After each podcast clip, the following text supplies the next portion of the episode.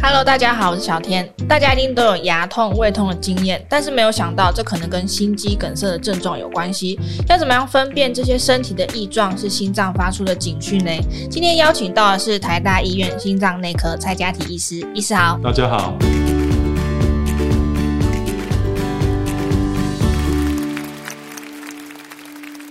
医师怎么会各种疼痛都指向心脏问题啊？比如说牙痛啊、胃痛啊、背痛啊，这跟心肌梗塞竟然有关系？对，某一种情况下会有关系，但是也不是说所有的牙痛、背痛、胃痛都跟心肌梗塞有关系。嗯嗯嗯，应该说大部分都没有关系的。因为事实上，心脏上里面是没有什么痛觉的神经，嗯，所以我们心脏受到伤害的时候，它所发出的警讯的话，诶，它有时候会除了胸闷、胸痛以外，有时候会下颚会。不舒服、疼痛，下巴这边吗？嘿嘿嘿，那或者说左手背啦，然后有一些在心脏下壁的心肌梗塞，有时候会很像胃痛，大部分都发生在这些地方。哦，那但是它除了这些疼痛以外，大部分都会有伴随胸口很闷的感觉，所以你不要说，诶，我胃痛就是心肌梗塞哈，但是也是要注意了。你假如说平常以前就知道冠状动脉有问题的话，就要特别注意。所以，一个最重要的判断依据是看有没有合并胸闷这个症状。对对对，胸口会很紧，好像呼吸有一点困难这样。那刚刚说到的可能是左手臂痛，或者是有点像胃痛的那个位置，嗯、那个是因为辐射痛吗？对对对，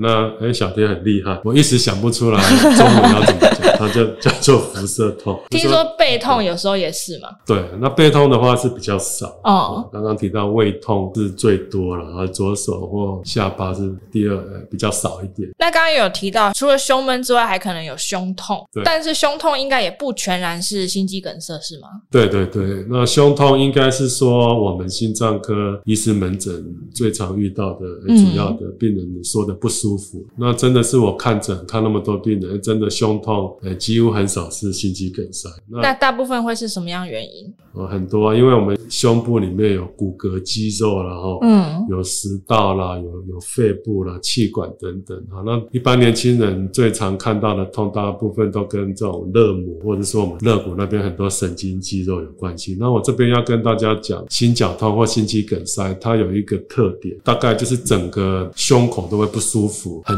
紧，是整个胸口，它不像我们呃身上有伤口一样可以指出来在哪里。哦，所以我很多病人就说，哎。医生，我这里很痛。那我看到他指出来，就知道他应该跟心脏。就是明确指出一个点的，反而不是整个胸口不舒服。嗯，那当然就是说早期的心绞痛啊，他一定会运动，或者是说很生气、压力很大的时候，他才会发生。那休息就会好。嗯，哦，你只要坐在那里，这一点痛，然后痛一整天。坐在那里也痛，那一一般来讲都不是心脏冠状动脉塞住造成的感觉。那假如说，oh. 那心肌梗塞就比较要注意了，就是说除了我描述，就整个胸口很闷，那几乎好像没有办法呼吸，嗯、而且呢，通常会有伴随冒冷汗哦。那尤其是说你以前就有一些心血管的危险因子，甚至心脏有放过支架的话，更需要注意。就这几个特点可以帮助自己稍微分辨一下。那刚刚有提到几个危险因子，我们也知道说，其实糖尿病的患者他也是心肌梗塞的高危险族群。没有错，我们心肌梗塞就是心脏的冠状动脉整个被血块塞住。嗯，那为什么会有血块塞住？因为平常冠状动脉里面就有动脉硬化斑块。哦，它就已经有斑块造成我们的管腔变少，嗯、所以平常有动脉硬化斑块的话，我们通常会称为造成心绞痛，也就是我刚刚提到过，病人在运动的时候，或者是说压力了或者生气的时候，也就会很紧。嗯，那休息放松就会好。假如说我们再继续让这个斑块上面受伤害的话，有时候它会破掉。嗯，那破掉的话就会产生血块，整个把心脏塞住。那我现在要跟大家讲，因为为什么我们的一个光滑的一个冠状动脉里面会有斑块？对啊。那斑块就是说上面有一些胆固醇的沉淀跟发炎啊。Oh. 那我们知道我们血管内壁都非常的光滑，嗯，那血管一旦受伤，就会容易有胆固醇的沉淀，就会发炎。那什么样的情况会让让血管受伤。比如说我们血压太高，血管里面的压力太大，每天会破坏冲刷我们的血管内壁。那糖尿病也会，那我们生活压力太大，抽烟、肥胖等等，也都容易让我们的血管受伤。嗯、一旦受伤，它不光滑以后就会发炎，就好像我们有伤口一样。那血液中里面的坏的胆固醇就会沉淀下来，那沉淀下来以后又让发炎更严重。那这样周而复始的血管就会鼓出一个动脉硬化斑块。那我们讲有动脉硬化斑块，我们还是一样压力很大，血压没有控制，血糖没有控制，那甚至熬夜的话，继续让血管受伤，那个动脉硬化斑块它就会破掉，而破掉以后活化我们的血小板，让整个冠状动脉被血块百分之百的塞住，造成所谓的心肌梗塞。那病人通常都会有心绞痛的症状。所以高血压、高血糖、高血脂、抽烟、肥胖、压力太大，嗯、这些这六个族群都要特别注意。伤害我们的血管。那我也听说，其实男性是比女性这个发作的几率是更高的。对对对，男性的话，因为女性的话，它有一个女性荷尔蒙。嗯，我们研究发现，女性荷尔蒙好像对血管有一些保护作用。哦，所以我们男生就没有女性荷尔蒙。所以女性的话，她停经以后，对更年期之后变少了，她的心血管的风险就会跟男生一样。所以女生是在更年期之后要特别注意心血管的保养，这是特别重要。嗯、那再来的话，其实大家以往会觉得说，嗯、呃，可能六十五岁以后再来担心这个心脏功能的问题就好。但其实现在心肌梗塞的发生年龄是越来越年轻，对，年龄越来越年轻。然后甚至以前，呃，我们看到四十几岁冠状动脉狭窄或心肌梗塞就觉得很年轻，然后甚至有现在现在有听过三十几的，对，嗯，那有一些因素嘛，我刚刚提到过那些会伤。伤害我们的血管，让我们血管受伤。比如说我们的饮食西化，嗯，然后我们还有熬夜啊，熬夜等等，压力太大，哎，都让我们的整个心血管疾病的发生的年纪越来越年轻。如果喜欢我们这一集的早安健康 Podcast，记得订阅我们，然后留下你的五星好评。还有其他想听的内容，也可以留言告诉我们哟。那我们也读到一些研究资料，是有讲到说，哎，像喝茶、喝咖啡，其实都有助于来降低心肌梗塞的发生几率。嗯，医师也是这么认为吗？要问我们医生的话，我们什么样的东西最有用的话，我们还是会说是药物。药物都是经过很严密、很非常多病人数的一个临床试验得到的证实。也有各阶段的研究。嘿嘿，对对。那这些饮食方面，基本上像含咖啡，那最多的应该是咖啡跟茶叶。嗯。也有很多报道说会减少心血管疾病哦，减少心血管的死亡率哦，那甚至延缓糖尿病的发生等等。嗯、那这些应该也有一定的可信度了啊，但是它也有一些不好的坏处了啊。那咖啡因会造成心律不整，嗯、哦，但是也有一些研究就说，诶，喝咖啡或茶叶，因为我们知道咖啡跟茶叶里面不只有咖啡因嘛，还有很多的东西。那也有报告过，就是说，诶，它会减轻心律不整。嗯所以就是说比较不能确定的。有些人也说自己喝了会心悸啊。对对对，所以诶、欸，我个人的经验比较多的是呃心律不整，应该是这么讲，因为我们医生都是看到病人。哦，所以我们看到病人有心律不整的，诶，后来发现他喝很多的茶叶或咖啡，嗯、那我们推想可能跟这些有关系。那我们也不能说，诶，所有的喝咖啡、茶的话就会心律不整。嗯，应该说有造成心律不整的话，就会来看我们医生。哦，所以我的建议就是说，每种东西都要适量。哦，那即使说报道说有一些保健的功效，有一些保护的作用，那我咖啡跟茶。甚至酒的话，我会跟我的病人讲啊，就说你可以喝看看。那你只要喝到一定量，就会开始心跳变快，嗯，那表示你对咖啡、茶比较敏感哦。所以我也不是说你都完全不能喝，你就可以测试看看什么样的量还没有到达心悸以前，诶，那我想这样子的量是可以接受的哈。那我们在治疗心律不整或做心律不整的研究，知道任何会让心跳变快的，都有可能会加重或造成心律不整。有的人他喝咖啡喝了五六杯五五六百 CC 也不会有任何症状，嗯，那就还可以再观察。啊，假如说你本身有心律不整的话，哎，你就是可以试看看。那甚至不要喝也没关系了，我们也不一定说一定要喝茶或咖啡。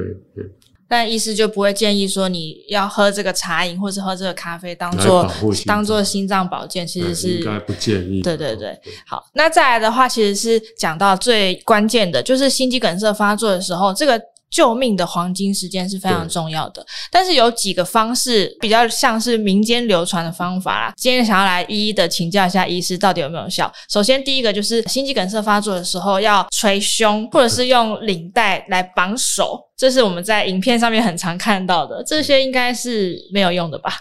我想应该是没有什么用。我刚刚提到过，心肌梗塞就是你的。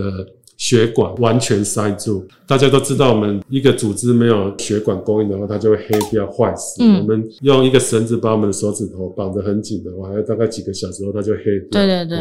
既然这样子，我们心脏整个都没有血管供应，它一定就是坏死。嗯，所以我们现在所谓的黄金治疗时期，就是越早打通的话，你的心脏肌肉受损的就越少。我们知道。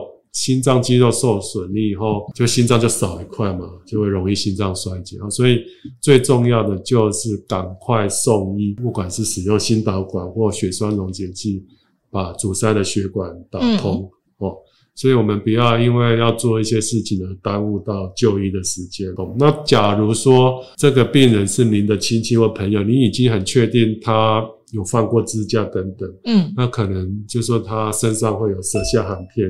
那这个时候给病人含舌下含片也是有帮助的哦，可以减轻病人的症状。对，这个是什么原理啊？对，它就是会让我们的冠状动脉扩张哦，或者是说让我们心脏里面一些小动脉扩张，那增加血液的供应。但是也不是说含了就可以自己在家再再看看，还是要同时送医。它只是一个症状解解除啊，不是一个百分之百的治疗。那通常发生的时候，我们旁边的人有没有什么样子的方式是可以帮助这个人的？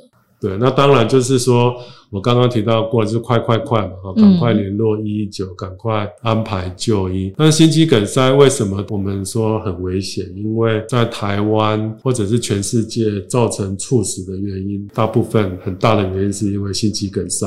嗯，我们常常可以在报章杂志上看一个很有名的人物啦，等等，怎么样就猝死等等，对对对，很多都是心肌梗塞哈。那心肌梗塞，我们一旦发现，可能大部分一开始都还是会不舒服了哈。那假如说真的严重到有猝死的话，我们发现病人没有在呼吸，他倒在那边，坐在那边，你发现他胸廓完全没有在呼吸，你给他摸鼻子完全没有气息，那甚至你有一些医学的经验，你去尝试去摸病人的颈动脉或病人的脑动脉都没有一些跳动的话，有可能这个病人。是已经猝死了，那这时候能够病人能够存活最大的机会，就是我们赶快进行急救然后。那我们急救，大家平常就要有一个急救的概念，然后怎么样来做急救？那当然完全没有经验的话，也是赶快找有经验的人。这个时候能够及时压胸的，对病人的存活是最有帮助的。或者是现在台湾有很多场所都有所谓的自动电击器，嗯，赶快去找。有一个符号嘛，嘿嘿嘿一个爱心的那个，赶快拿来，嗯、因为这种自动电击器它会侦测病人的各种的心律不整，来做适当的电击。然后，所以假如说心肌梗塞有发生猝死的话，那适时的、及时的压胸跟电击是病人存活最重要的一个两个步骤。那如果我们不知道他是不是因为心肌梗塞呢，还是一样可以吗？不确定是不是心肌梗塞的话，那但是你只要确定他没有呼吸，心脏没有在跳。